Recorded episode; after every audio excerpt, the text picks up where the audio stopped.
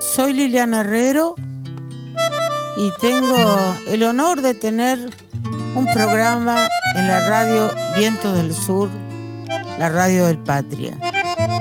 Este programa se llama Conversaciones, así, simplemente. Charlas al paso con amigos y amigas.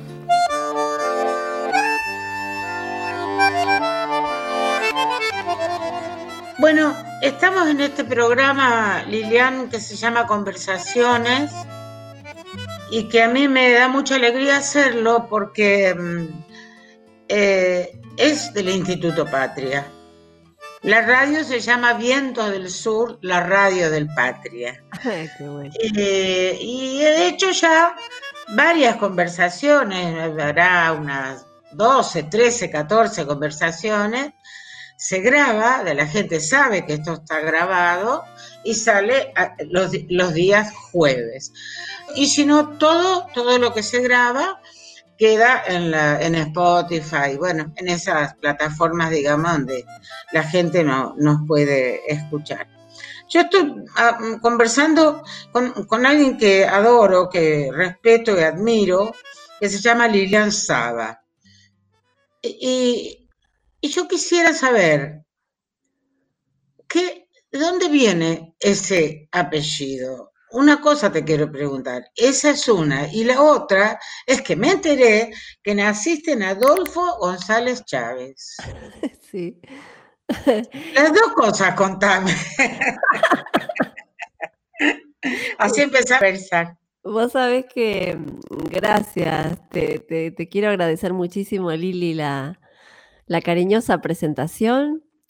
Eh, para mí es, es, un gusto estar con vos. Es, eh, es mutuo, es mutuo. Siempre fue así. Eh, es este, hermoso charlar con palabras y en una conversación tan, tan, te diría, placentero como estar con vos en el escenario y, y charlar con la música y conversar con la música y con las poesías.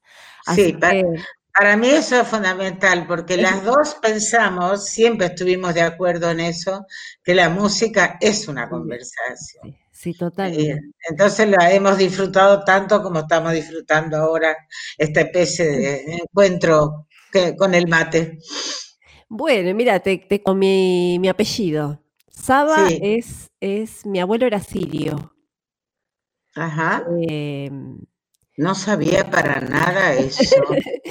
Llegó a Argentina, calculamos, porque no está, no, lo tenemos bien, bien seguro eso, que fue a, mediados, a, perdón, eh, a principios del siglo XX.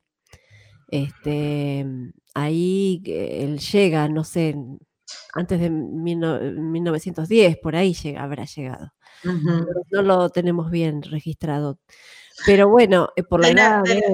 Perdón que te interrumpa, pero me hace gracia que de, la, de todas las personas con las que he estado conversando, ya llevamos tres que vienen, que sus ancestros vienen de Siria. Juan, Falú. Claro, sí, sí. Eh, Luciana Juri.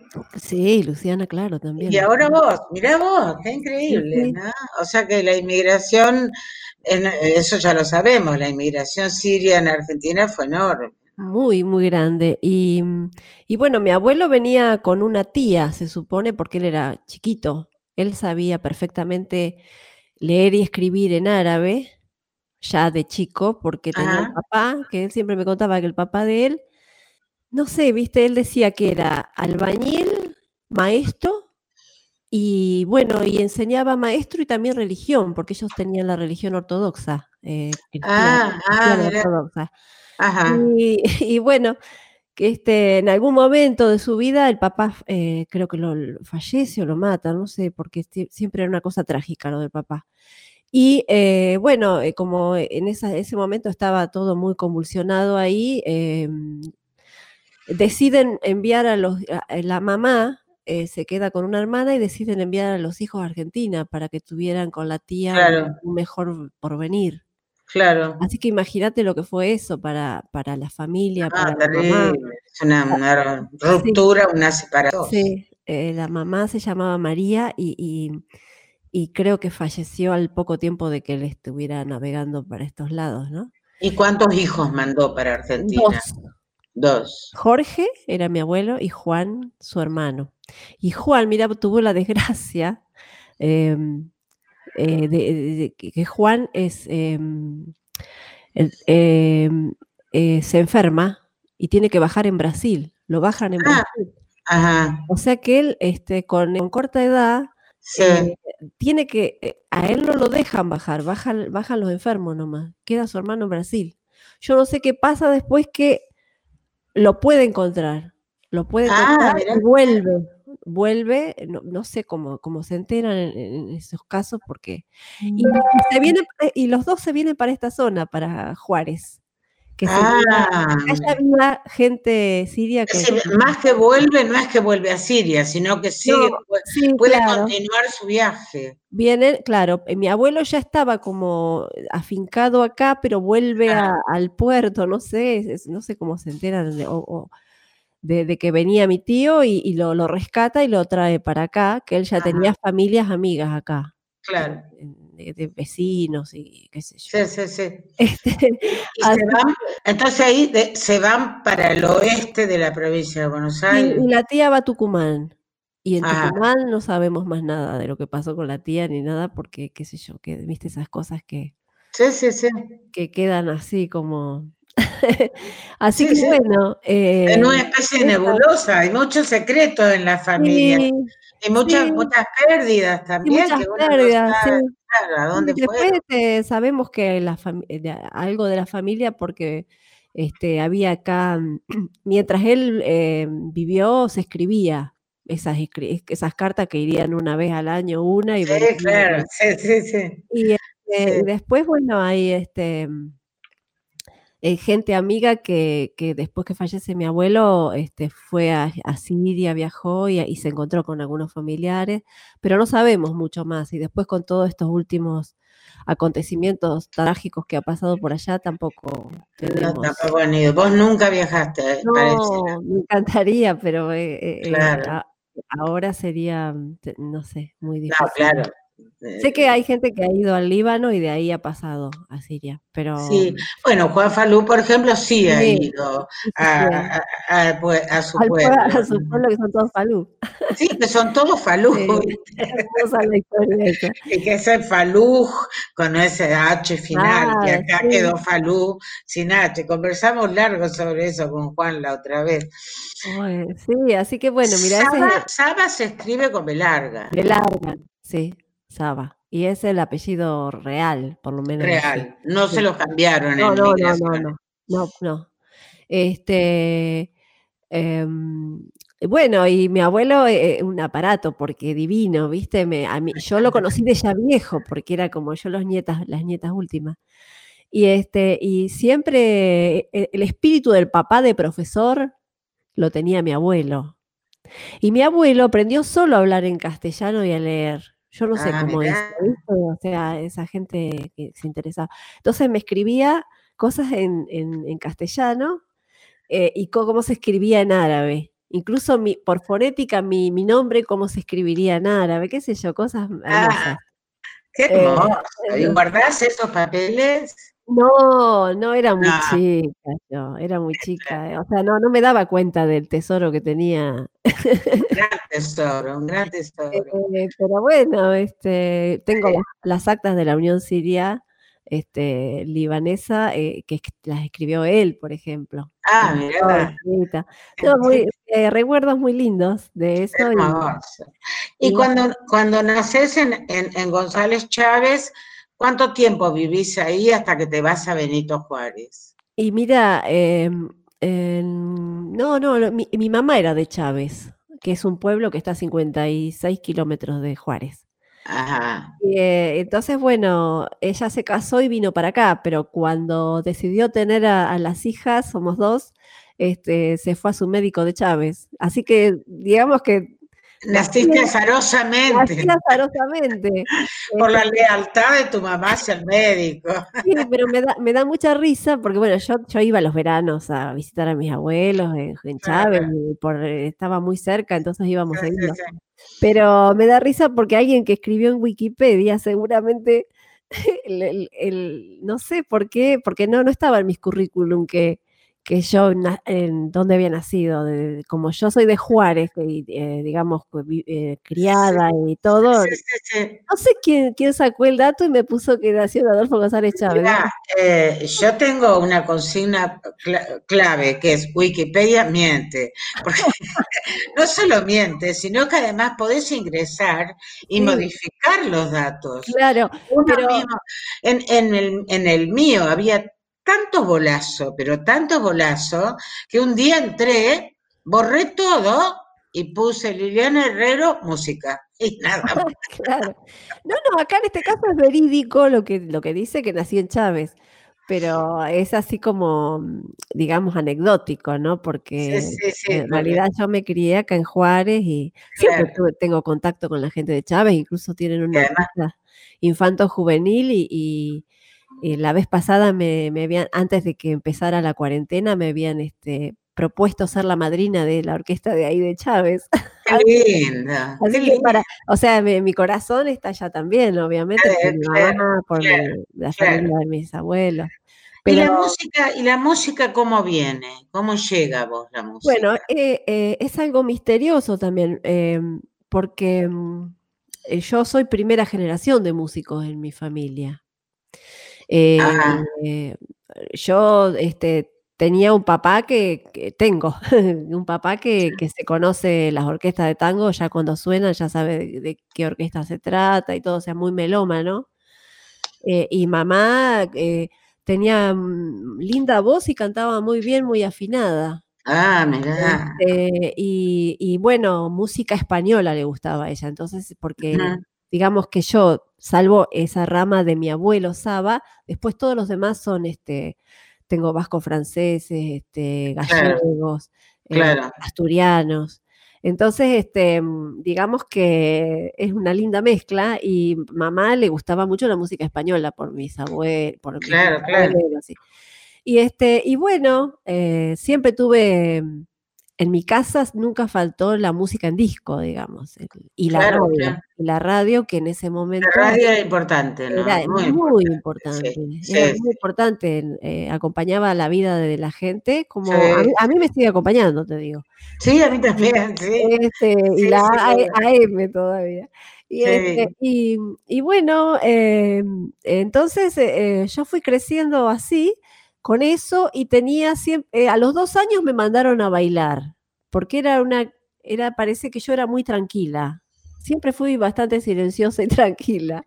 Ajá. Este, y entonces mamá eh, quería que yo, mamá quería, hubiera querido ser pianista y bailarina, mi, mamá. Sí, sí. No pudo estudiar. ¿Y, qué, y qué bailar? ¿A, ¿A, dónde te mandaron a bailar? A, danza. Perdón, ¿a dónde no? Sino, ¿Qué, género era que bailaba? Bueno, en ese momento el, español se usaba. El español, claro. Entonces yo, yo, iba y, qué sé yo, yo era chiquita, me movía, pero ya mi mamá quería que me moviera. que dejaras de ser una nena tranquila. claro, claro, le preocupaba que era demasiado, qué sé yo, yo, eh, yo, lo que vivía era cantando, eso me acuerdo, porque era de chiquita, este, decía palabras raras eh, cuando me proponían, decir tal cosa y lo decía. No, no tenía problema con el, con hablar. Claro. Pero eh, tampoco tenía ningún otro problema, pero era rápida en eso. Entonces este, yo aprendía las canciones de memoria, me las aprendía. Este, y, hay canciones que no, yo calculo que no sabían a la edad que, que a, la edad, a, mi edad, eh, lo que querían decir, tenía como un sentimiento con esas canciones. Pero yo cuando era chiquita cantaba, ¿cómo pretenden que yo que lo cuide de potrillo, clave en el pecho un cuchillo, porque el patrón lo ordenó. Eso. ¿De quién era ese tema, Liliana? Me acuerdo. cantaba este, ay, un, un ¿Cómo pretende? Sí, Eh, lo crié de potrillo. Una samba. un cantante que falleció muy joven, me parece que lo cantaba. Espérate que no me sale ahora el nombre. Bueno, y, y este, claro, yo me acuerdo perfectamente de ese eh, tema, pero no me acuerdo quién lo cantaba ni de quién era. No me acuerdo quién lo cantaba, pero ahora no me sale el nombre. Este, la cuestión es que, mm, bueno, y cosas de Eduardo Falú cantaba. Sí, claro. ¿no? Este, Bueno, me acuerdo que eh, al poco tiempo yo este, mm, eh, comencé danzas folclóricas también argentinas. Pero ya. Y, pero paralelamente a eso, mi amor fue eh, mm, eh, así como mi amor mm, fue el piano. El piano. Yo no tenía piano. Pero un amigo de mi papá tenía en la casa piano. Y, este, y ahí yo recuerdo em, que yo ya entraba a esa casa y era una emoción, una emoción entrar a una casa donde había un piano. ¿Era un piano vertical? Vertical, sí, sí, sí. Vertical. Y este, él tocaba en una orquesta típica y tango, ¿viste? El, ah, de mi papá. Claro, claro. Este, y, bueno, para mí era emocionante eh, y, me recuerdo que yo iba a las reuniones de, la familia y yo me sentaba en el piano y me dejaban tocar. No sé qué tocaba, pero me dejaban tocar y yo estaba... Ah, pero qué genial. Pues, o sea, vos, eh, no, no habías, no es que está, eh, habías estudiado, te sentabas y tocabas e improvisabas. Mira, cómo sería la locura mía por el piano, que yo cuando iba los veranos a la casa de mi abuela en Chávez, eh, tenía una, una vecina típica de, lo que sucede muchas veces, que la hija estudiaba piano pero no tocaba nunca. Ajá. Entonces me invitaba a mí, como sabía que yo tenía fascinación con el piano, para que me sentara al piano todos los días, no sé, iba a una hora determinada, y ella se iba a hacer las cosas al patio, qué sé yo, y yo tocaba, no sé cuánto sería, sería media hora, una hora, pero yo... Eh, Muchísimo, yo, tocaba, tocaba y, tocaba y me, entretenía buscando sonidos. Eh, ah, qué interesante. ¿Con, las dos manos? ¿Con las dos manos? Sí, cantaba, tocaba, eh, o sea, yo yo como que componía, ¿viste? Ahora pienso, yo componía. Sí, sí, por supuesto, por y, supuesto. Y entonces cuando vieron que, venía todo tan en serio lo mío, este, eh, bueno, dije, mi mamá dice, lo vamos a tener que llevar a estudiar piano. Y ahí empieza otra historia, que es la del conservatorio y todo, pero ya, ya, el amor lo tenía con el piano. Este, y... fue un amor absolutamente eh, profundo, eh, de, un, amor a primera, a primer, a primera vista, digamos. yo, me acuerdo cuando fui al conservatorio acá en Juárez, ya olía el piano. Olía el piano desde, desde el, eh, yo entraba al zaguán de mi profesora y yo ya me ponía era, ¿viste ese olor que tiene la madera? Sí, sí, sí. Eh, los palos. qué hermoso. Eh, y bueno, entonces yo, eh, era, era una cosa muy fuerte para mí. Y qué impresionante. Al tiempo me compraron el piano, mis abuelos y mis padres me compraron el piano. Ahora después me vas a contar eso. Vamos a escuchar el primer tema que vos elegiste, que me, me, encanta. Bueno, contá cómo se llama, quién lo canta, cómo lo buscaste. Ah, bueno, este, ¿estamos hablando del que hacemos juntas? No, me parece ah. que el primero. Ah, bueno. No, sé cuál es el primero que vos elegiste. Yo mandé dos, pero no sé cuál, cuál es. Bueno, escuchamos primero el de Liz, ¿qué te parece? Bueno, este, este es un temazo así hermoso. Eh, ese tema se llama... Como no sos pais. Como no sos pais. ¿Cómo lo traducirías a eso? Como nuestros padres sería. Como nuestros padres. y está en un disco que se llama Falso Brillante. El falso brillante que te inspiró a vos al streaming. que me inspiró, y que, porque toda ella, así como a vos, este, te inspiraba, te inspiraba desde tan niña el, piano cuando yo la escuché por primera vez Elise, para mí fue una inspiración este, enorme, enorme. A mí me sorprendió todo lo, lo que ella hacía, lo que cantaba. Bueno, precioso. Eso fue un espectáculo también. Un espectáculo muy largo que duró como dos horas y después se tradujo en un disco con algunos temas que estuvieron en el espectáculo. Claro, claro, con temas variados. Lo sorprendente de ese, de ese disco, Falso Brillante, es que hay un tema de Chupanqui. Sí, el de los hermanos, las hermanos. Los hermanos, y, y hay un tema de Violeta Parra. También. También, qué increíble, ¿no? Que ella haya pensado en hacer esos temas, siendo tan, tan brasilera, ¿no? Sí, sí, no, eh, hermosísimo. Y como vos decís, la voz esa es tan desgarrada. En este tema me sorprende el desgarro. Sí. Bueno, escuchémoslo, escuchamos. No quiero le falar, meu grande amor, coisas que aprendi nos discos. Quero lhe contar como eu vivi e tudo o que aconteceu comigo. Viver é melhor que sonhar.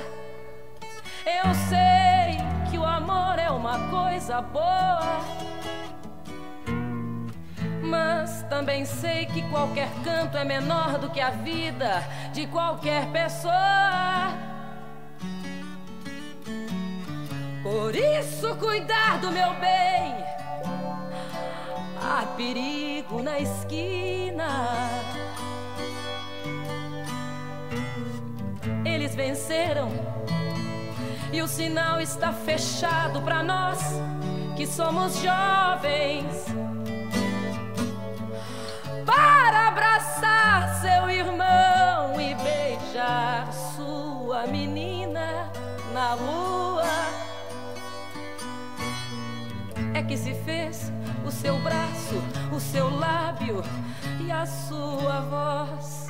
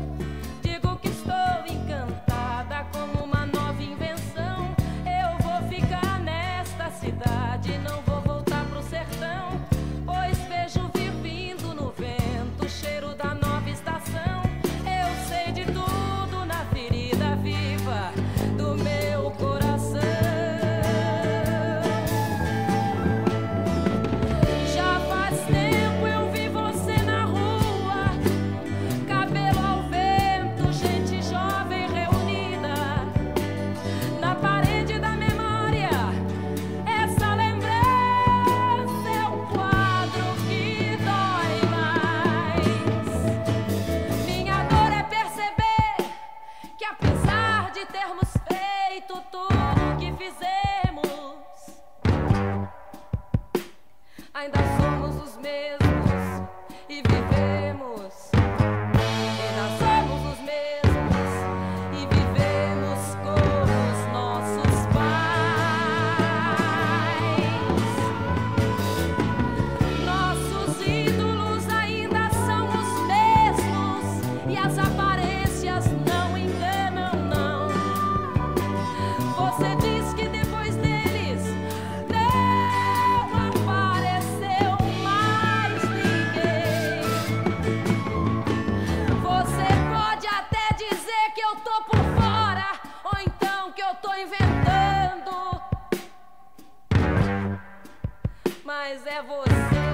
chamam passado e que não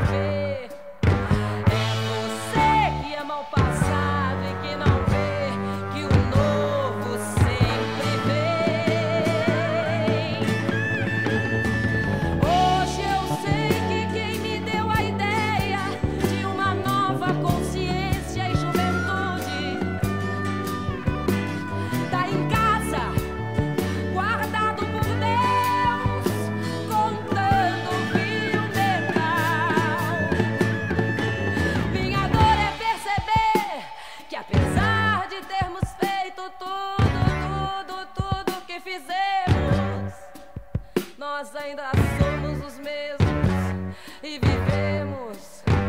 Ainda somos os mesmos e vivemos.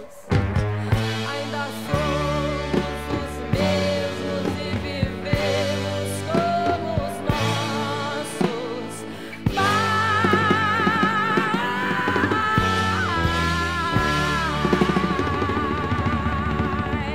Bueno. Eh, uno queda ahora este, recordando ese disco, Lilian. Sí. Bueno, lo que acabamos de escuchar es maravilloso, ¿no? Como ella canta, como... Eh, la entrega, sí, que tiene. Ah, absoluta, absoluta la entrega de Elisa. ¿A vos cómo te llegó, Gina? Buscando eh, música. Sí, sí, sí eh, yo tendría, y era, era chica, adolescente, digamos. Este, este disco es del 76, yo en el 76 tenía 15 años. Claro. Este, eh, no, no, no, yo, yo, lo escuché después, o sea, el tiempo. Claro, eh, la verdad es que, bueno, eh, qué sé yo, viste, a, mí me gusta que, me conmuevan las cosas, ¿no? a veces aprecio que la música está bien hecha, que, está bien cantado, que, que, algo está bien, pero para mí también tiene que tocarme algo, una, algo que, me, que realmente me... Eh, yo, yo, yo, después de escuchar algo eh, me reconozca como un poco distinta, ¿viste? A, cuando empezó el tema o a cuando empezó el disco. Esto me pasó con, con, Elise, con, Mercedes, obviamente Mercedes Sosa. Sí, sí. Pero así, bueno, contigo eh, ni que hablar. Y digamos, cuando, cuando vos, este, no sé, la, la e, el artista te deja, como decís, bueno, algo renovado en tu alma, ¿no? Eso es lo que, lo que me pasó escuchando a Ellis. a mí este también me pasó eso, me pasó, eh, y necesito eso mismo que vos decís. Una vez que terminas de escuchar a alguien que te impacta tanto, no sos la misma, ya no es lo mismo. No, eh, se produce un, sí, sí, con cambio. La, con la música, con la música en general. Eh, a mí me pasa que, no sé, yo cuando estoy contenta empiezo a llorar también. O sea, soy muy llorona. Y hay, momentos, de, qué sé yo, de, escuchar recitales este, de distintas músicas, ¿viste? Ir al color, sentarme y empezar a escuchar una música de Brahms o de... Y, tener la necesidad de como, viste, que se te cierra la garganta y, y decís, ay, qué, qué, privilegio estar sentada acá escuchando esto en este momento, ¿no? Sí, sí. Eh, bueno, eso es fantástico. Sí, eh, fantástico. Eh, y creo que te, hace, hace al ser humano eh, esa sensación que, mm, que, es, que es una sensación que, que, tenemos derecho todos a esa sensación, ¿viste? Por eso yo, me conmuevo mucho cuando escucho a los chicos que aprenden música, que van a pintura, dibujo, que, que escriben, que hacen, que hacen algo que no tiene que ver con, con el, con, la vida, mm, con, la, con, hacer cosas para sobrevivir, sino para, para también espiritualmente sobrevivir. Sí, claro, claro. Eh, sí, sí. Bueno, este, en ese sentido el arte, en todos sus gestos y sus... Este, claro. es maravilloso. Sí, por eso para mí fue tan terrible la supresión en los cuatro años del macrismo, digamos, la, disolución de las, de las orquestas infantos juveniles. Para mí eso, eso estaba en todo el país y era magnífico escuchar lo que hacían los chicos. Yo me acuerdo que una vez fui a tocar eh, con una de las orquestas, de las tantas orquestas infantos juveniles en Jujuy, capital, eh, y en el teatro de Jujuy, el más importante, que no, no me acuerdo el nombre ahora. Bueno, el chiquitito que tocaba el contrabajo, yo no sé cómo hacía para sostenerlo, el contrabajo. Viste que es uno de los instrumentos más enormes, que bueno, no sé cómo hacía para, hay por supuesto instrumentos que se adecuan, que son más chiquitos, digamos, ¿no? Pero este, que se construyen más chiquitos para que lo sostengan los niños.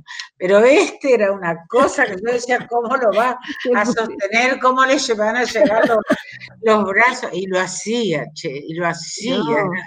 era, magnífico. Eh, eh, la, música, eh, como otras artes, pero la música sí tiene algo de misterioso, ¿viste? De que vos decís, tan intangible.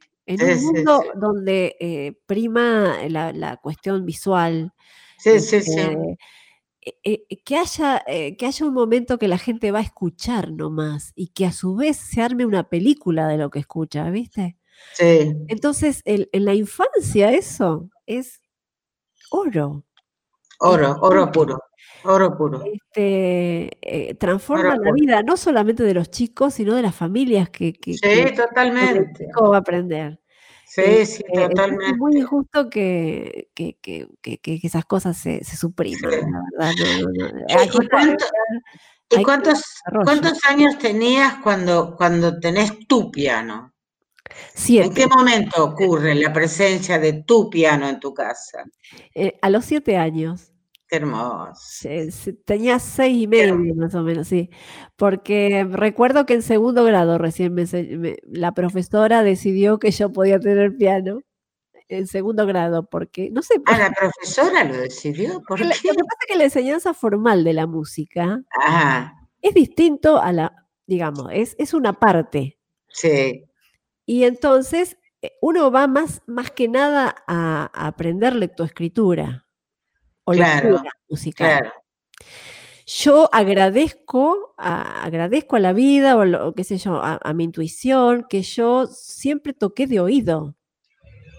O sea, yo ya tenía como el misterio de la música, ahora me doy cuenta de grande, en ese momento no me daba cuenta, ya lo tenía incorporado en mí. Entonces yo iba a aprender eh, técnicas para leer y tocar el piano, bárbaro, pero hay una parte que el conservatorio, por lo menos en las primeras fases, no me desarrolló a mí, que era la parte de, eh, bueno, eh, esto es Beethoven, esto es Mozart, esto es Bach. Sí, sí, bueno, a ver, esto el Lilian Saba, ¿qué es? Aunque sea una, una, línea, una línea, ¿viste? Sí, eh, sí, sí. Bueno, esas las ponía yo en mi casa. Eso es genial, Lilian. Eso es extraordinario. Lili, eh, eh, para mí fue fundamental aprender guitarra también. Ah, yo no sabía que vos sabías tocar la guitarra. Sí, porque yo iba a danza folclórica, te conté, ¿viste? Sí. yo zapateaba, yo zapateaba, hacía ritmo de, con, los pies de, zapateo. Ah. En, danza folclórica me enseñaban bombo, cómo iba la percusión. Y también la profesora consideraba que tenemos que aprender a tocar la guitarra. Y eso fue fabuloso para mí, porque no me enseñaba. Extraordinario. Mira, antes se llamaba guitarra por música para leer. Pero no me enseñaban por música guitarra. Miramos que, cómo son las denominaciones, ¿no? Sí, sí, sí. Y me, llama, me enseñaban por rasgueo. Y para mí eso fue la gloria, porque yo aprendí los tonos y la armonía y después la buscaba en el piano y la armaba en el piano a esa armonía. Claro, Y el ritmo lo tenían en la mano izquierda del piano. Totalmente. Entonces yo, hice una síntesis sola, como podía. Pero yo me sentaba con la guitarra en el piano y, decía la mayor y buscaba en el piano la mayor. Por ahí en el conservatorio ya me habían explicado las tonalidades, pero yo no me las acordaba, como el oro no me las acordaba. Claro. Tuve que pasar por ese, por, por, por, aprenderla sola, digamos, pasando de un instrumento a otro, las cosas para que me quedaran bien y, y, y, me ayudaran a, a, comprender lo que yo iba, iba sacando de oído. Entonces, eso a mí eh, fue, la guitarra fue mágica para mí por eso. Me dio, eh, eh, me dio en el piano una soltura que como pianista no la tenía. Qué este, bueno, eh, qué, bárbaro. Yo me acuerdo que una vez fuimos a tocar a Benito Juárez, estabas vos también, por supuesto, y una de las, bueno, estabas allí, este, y fue en un club, ¿no? Sí, en el Centro Folclórico del Sombrerito. Eh, exactamente. Y entonces estábamos con Ariel, Naón, Pedro Rossi, bueno, toda la banda, este, para tocar, y antes tocaste vos con un grupo que bailaba. Y yo le decía, y, y, Ariel, no me acuerdo que se agarraba la cabeza y decía, la mano izquierda del piano, la mano izquierda, y se agarraba la cabeza, no lo puedo creer, no lo puedo creer. Y yo le digo, mira, tiene el swing del mundo, tiene el swing del mundo en el, en el jazz y el ¿cómo se, cómo se dice? Sí, lo que pasa es que, claro, al bailarlo, sí, yo me acuerdo que yo hice dos o tres temas con Marcelo eh, Chiodi. Sí. Eh, para, para recibirte a vos este, antes sí, sí, sí. Sí, sí, eh, fue hermoso. Y, claro, y entonces yo ahí este, iba a tocar una chacarera y yo sabía que en el, en, el, público había gente que bailaba. Entonces este, le digo, bueno, a ver si se animan a, bailar esta chacarera, que yo salieron un montón a, Salieron un montonazo a bailar, que, pero, pero eso pasa mucho en los lugares, en el interior y en, los pueblos, ¿viste? No, y además, eh, yo te digo, eh, cuando yo iba a danzas, yo escuchaba la música y gracias a, tenía buen, buen gusto mi, profesora de danza y ponía los hermanos Ábalos. Claro. Y Adolfo Ábalos, en la verdad, eh, yo venía a mi casa y yo me en ese momento no había cómo grabar las cosas, entonces yo me acordaba de lo que cómo, cómo bailaba y cómo, cómo escuchaba yo el, el piano de Adolfo y, yo trataba de imitarlo, ¿viste?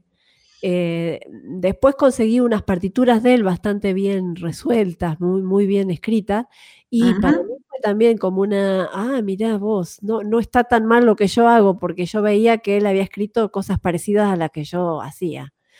y, y, para mí el cassette, vos fíjate de qué época te estoy hablando, fue también impresionante. Yo escuchaba en la radio un tema apretaba lo grababas lo grababa y venía a mi piano y pasaba y grababa eh, de todo tipo de músicas pero eh, eh, fue como una cosa importante para, la formación digamos como autodidáctica, ¿no? sí, pero lo que yo veo que más allá de la formación académica que tuviste, que la tuviste, eh, vos te inventaste un mundo musical, vos tenías un mundo musical ya puesto en tu corazón, en tu cabeza, digamos. Y lo fuiste buscando y armando y amasando. Yo recuerdo en los viajes, por ejemplo, que, viajábamos mucho con papá, íbamos a, Chávez o a, Tandil, que queda cerca de Juárez también. Y yo este, en el viaje iba armando músicas en mi cabeza como si fuera una película, ¿viste? La musicalización de una película.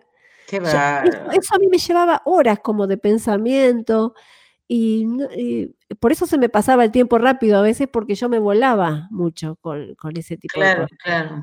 También me, me, gustaba mucho la coreografía, me imaginaba coreografías, bailarines bailando algo específico. ¿viste? Sí, sí, sí. O sea, eh, ibas trabajando en tu cabeza el sonido de, que, de la música que estabas inventando. Sí, sí, sí, sí, totalmente. Sí, sí.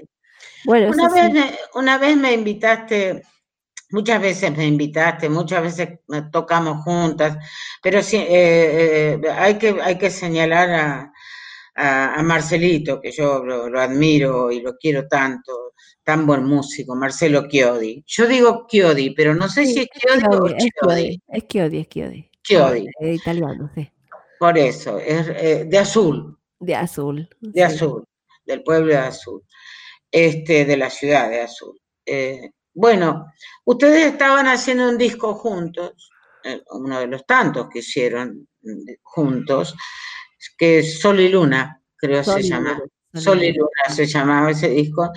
Ahí me invitaron los dos a, a cantar y este y yo te pedí que cantáramos esa samba que a mí me, emociona hasta el día de hoy, que se llama Allá lejos y hace tiempo. Eh, siempre me gusta contar que esa frase, allá lejos hace tiempo, que tiene esa samba, es extraída de un texto de Hudson, sí. que se llama así, allá lejos hace tiempo. Un gran, un gran, gran escritor. Hudson se dice ahora, no sé, creo que se dice así. Sí, sí, sí, en general se dice así. Sí, en general se dice así. Y bueno, y eso hicimos. Es como, es como Chiodi, acá en, los pueblos se dice Chiodi, pero es Chiodi. Es Chiodi. Yo siempre le dije Marcelo Chiodi. Sí, sí, está bien, Siempre. Sí, sí. Y, bueno, y ahí fue que grabamos. yo no estaba en mi mejor momento, este, pero había, estaba muy, había fallecido mi hermano, sí, estaba, eh, muy triste, esa es la verdad, pero bueno, hicimos una versión este, triste. creo que muy buena. Y, honda, muy honda. Muy, profunda, porque es cierto que uno no está. Eh, viste que a veces te toca actuar o te toca grabar en un momento que vos te parece que no es el momento, ¿viste? Pero eh, yo no sé, tenemos, eh, los que nos dedicamos al arte, tenemos esa condición de, de poder expresar lo que sentimos y agregarle las cosas, gracias, a, gracias a la recreación que hacemos de las cosas. Agregar también misterios de nuestra vida que la gente no tiene por qué saberlos. Así es. Así es. Como una vez me dijo Juan Falú, nuestro querido amigo, eh, que yo hablando de que estaba componiendo algunas eh, canciones con letra.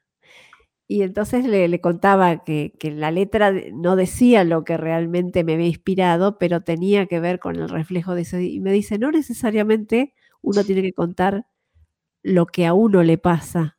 Claro. Eh, claro. Sino contar algo para que también es, eso prenda en la gente de alguna manera. Así es. Por eso, viste, la gente a veces cuando, cuando te escucha cantar algo, cuando te escucha tocar algo, en el caso de, las de que no hay palabras, cuando la música es instrumental, te dice, ay, a mí me hace acordar a tal cosa. Y son cosas muy diversas, muy distintas. Muy, a muy diversas, sí. Bueno, ese es, el misterio, ¿viste? Ese es el misterio. Es el misterio de la música. Escuchemos este misterio que aconteció una tarde en un estudio de grabación en Buenos Aires, esta samba tocando los tres, este, yo cantando y Liliana en el piano y Marcelo Chiodi en la flauta.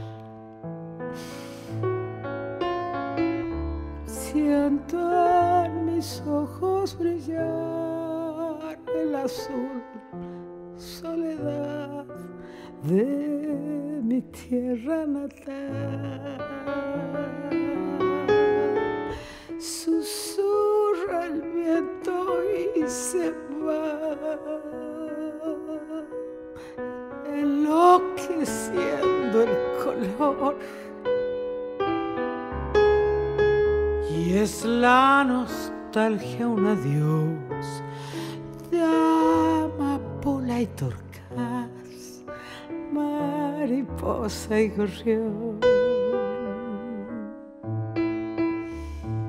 es la nostalgia un adiós de amapola y torcas, mariposa y gorrión. Allá lejos la patria andaba azulando día, cielo allá, tiempo allá, vuelvo niño al asombro del sur. Y por mi sangre una voz maternal nombra la vida.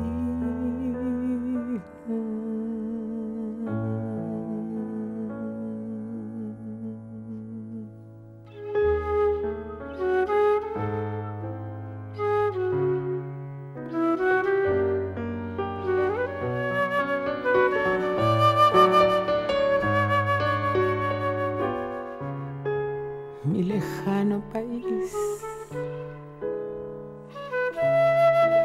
dulce raíz.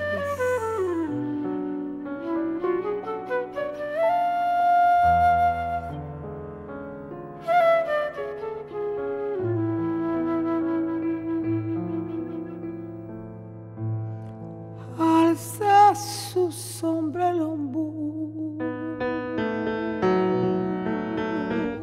Poncho de la inmensidad. Es mi lejano país una dulce raíz que no sabe olvidar. Y es mi lejano país, una dulce raíz que no sabe olvidar.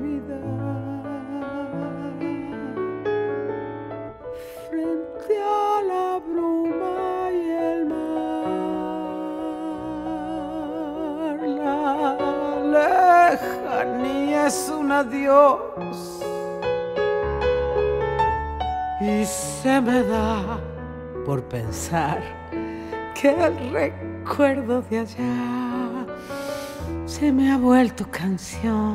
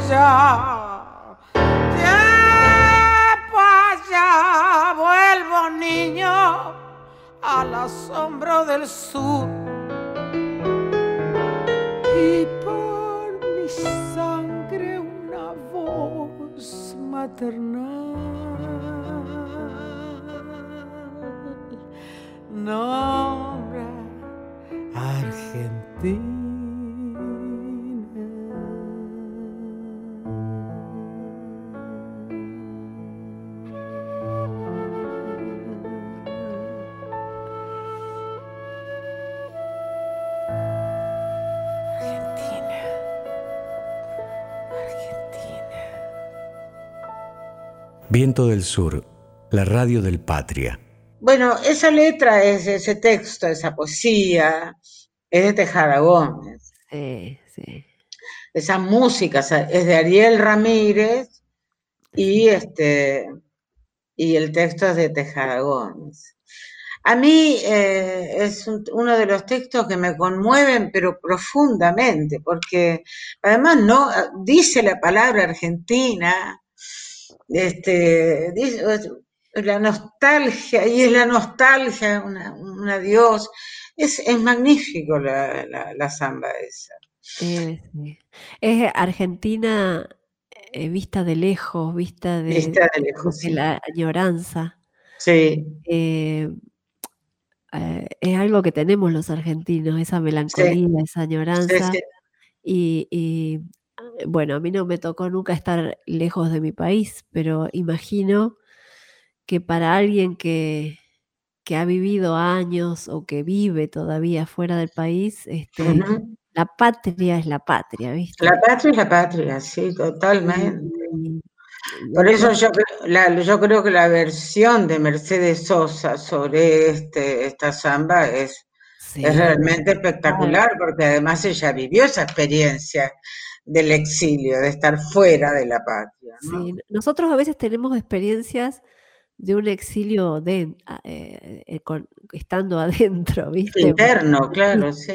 te sentís culturalmente como, como un exilio, pero bueno, eh, no es lo mismo igual porque uno está con cosas que, que tienen que ver con, con la cultura de uno, con, con, la, con, el, los, con el cariño, de los, el afecto de, de los seres queridos. Pero sí, este, es, eh, esta samba tiene algo muy mágico que tiene que ver con todo eso, ¿no? Que, que, que es el sentir, el sentir de... Es- Eso, es un- y además está, está tocada, vos me estás esperando.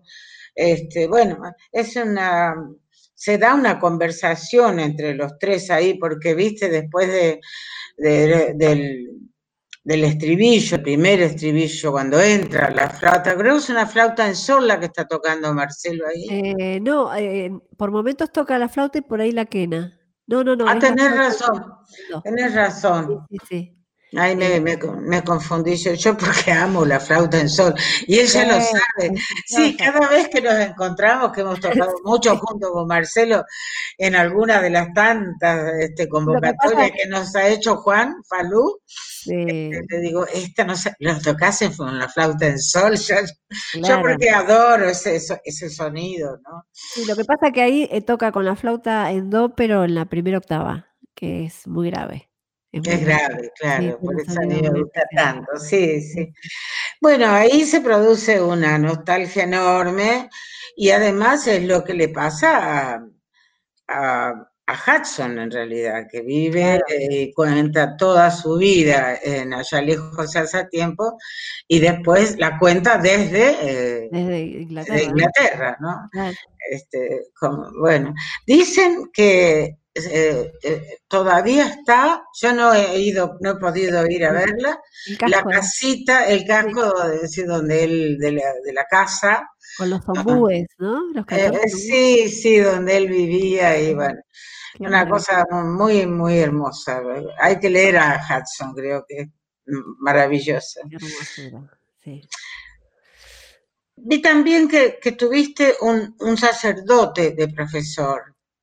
Bueno, yo te iba a contar ahora. Se llamaba Osvaldo Catena. Sí, eh, el padre Osvaldo.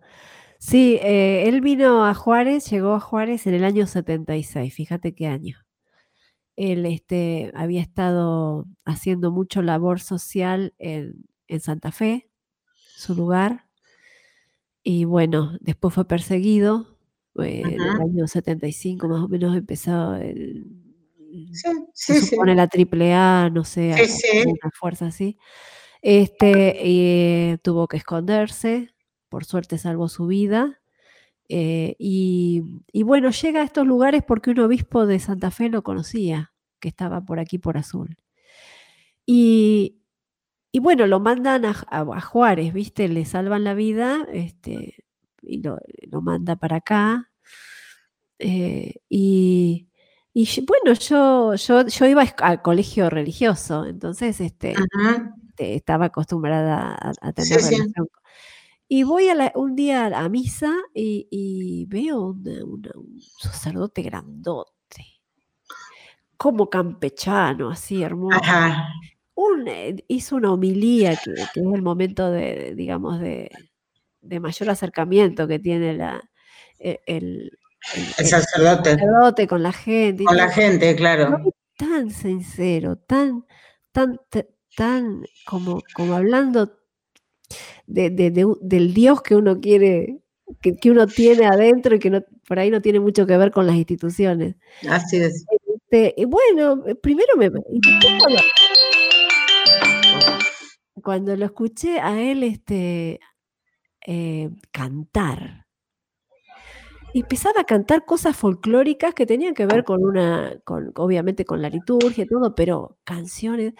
Y me entero que era un gran músico, un gran músico. Entonces, bueno, ahí me, acerqué porque quería aprender, este, yo, yo quería especializarme en acompañar gente. Claro. Entonces, bueno, él me venía muy bien porque eh, em, eh, cuando empecé ya te daba las partituras, te daba todo, armaba una orquesta Él armaba la orquesta de la, iglesia, ¿no? y este, yo, yo aprendí, eh, había guitarrista, todo, yo tocaba el órgano. Y, pero él siempre te decía, che Lilian, este, en ese tono no va la canción, vamos a hacerla en tal tono. Entonces, claro, era un músico popular también. Claro, entonces te ponía eh, te ponía a vos en el, momento de decir, bueno, estoy leyendo, pero también me está pidiendo que cambie. Que cambie. Que, cambie a todo último momento. Y él lo hacía con una facilidad. Esa cosa me encantó. Y aparte que sabía mucho de folclore, me, después yo tenía charlas con Osvaldo. Pero es genial, porque aprendiste allí a trasladar lo oh, que estaba escrito a otra tonalidad. Oh, en él, no es nada fácil. En él vi un músico profesional eh, a todo nivel de escritura, de todo. Encima, una persona intelectualmente que leído de todo, escuchado todas las músicas. Él había trabajado con Carlos Vega en el Instituto de Musicología, mucho tiempo, pero él, él, vos hablabas de folclore ruso, de música rusa, de música alemana, todo, todo sabía. Y además, ¿sabés qué tenía Liliana? Agarraba el acordeón en las fiestas y hacía bailar chamamé a la gente. Ah, te lo puedo creer. Eres el Osvaldo. Pero además, Osvaldo me hizo acordar mucho al, padre Del libro de Horacio en algunas conversaciones que tenía, porque era un tipo, era un tipo con una... Es como venís a recordar un personaje de una novela de Horacio González. Me encantó porque Horacio, eh, Horacio describe eh, en parte un, personaje muy similar a Osvaldo en cuanto a cómo, cómo pensaba, cómo pensaba. Debatía. Una cosa de tercer mundo, de, de peronista, digamos. De, sí, sí, sí, sí. Eh, de, algo, viste, que tenía que ver con lo popular, con... Bueno, eh, ese, era, ese, era, ese era Catena en todo nivel. Y bueno, ella fue uno de los asesores de, Ariel Ramírez para la misa criolla. Y después, tiempo después, hizo una, una misa, todavía estaban los militares acá, en el 81, por la paz y la justicia. Ah, mirá, qué valiente aparte, ¿no? sí, con un texto eh, te digo que, los textos todos los, los, este, los fue eligiendo y, e, incluso modificando, o, bueno, trabajando eh, Osvaldo Catena. Bueno, esa, esa, esa misa es increíble. Con la voz de Alfredo Alcón al principio y al final. No, no, es, es algo. ¿Eso se puede conseguir, Lilian? Sí, Sí, yo, yo te lo puedo, yo lo tengo. Pero, ¿cómo se llama esa eh, misa? esa... Misa por la paz y la justicia. Ah, Misa por la paz, pero tal vez uno buscando en internet lo puede encontrar o en YouTube. Eh, pero es muy, muy hermosa, muy hermosa. Qué lindo. Y, digamos, es como, esa fue como una obra importante de él porque ahí plasma todo lo que, lo que él pensaba de ese momento tan trágico que vivía el país y, bueno, como toda persona especial, eh, eh, avisoraba una esperanza, ¿no? Claro. ¿Él falleció? él fallece en el año 86. Sí. 86. Sí, él no pudo volver a Santa Fe y eso fue una pena, una pena profunda. Él era santafesino. Sí, Santa eh, claro, por eso también agarraba el acordeón y tocaba el chamamé a todo lo que daba. Yo creo que ahí esa zona ha tenido una cultura. Él, por ejemplo, me, me trajo a mí la obra de Remo Pignoni. Tenía a Edgar Spinazzi y, bueno, Hilda Herrera también la conocí por él, a, Edgar Spinazzi de amigo, y, era, Edgar Spinazzi era un gran... Eh, vos sabés que en todas estos, estas charlas que hemos tenido, en nuestras conversaciones, nunca le he pedido nada a la gente, nunca le he pedido nada, pero en este caso, en esta conversación sí, yo le pido a, los oyentes que cuando, cuando esto salga se al aire por internet, que, recuerden todos estos nombres, ¿no? Que recuerden a Catena, que recuerden a Remo Pignoni, que recuerden a Hilde Herrera, que recuerden, bueno, eh,